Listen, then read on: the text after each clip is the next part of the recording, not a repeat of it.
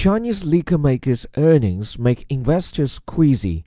Shares of Kweichow Moutai slumped 10% after the company reported quarterly sales and earnings that undershot analysts' expectations.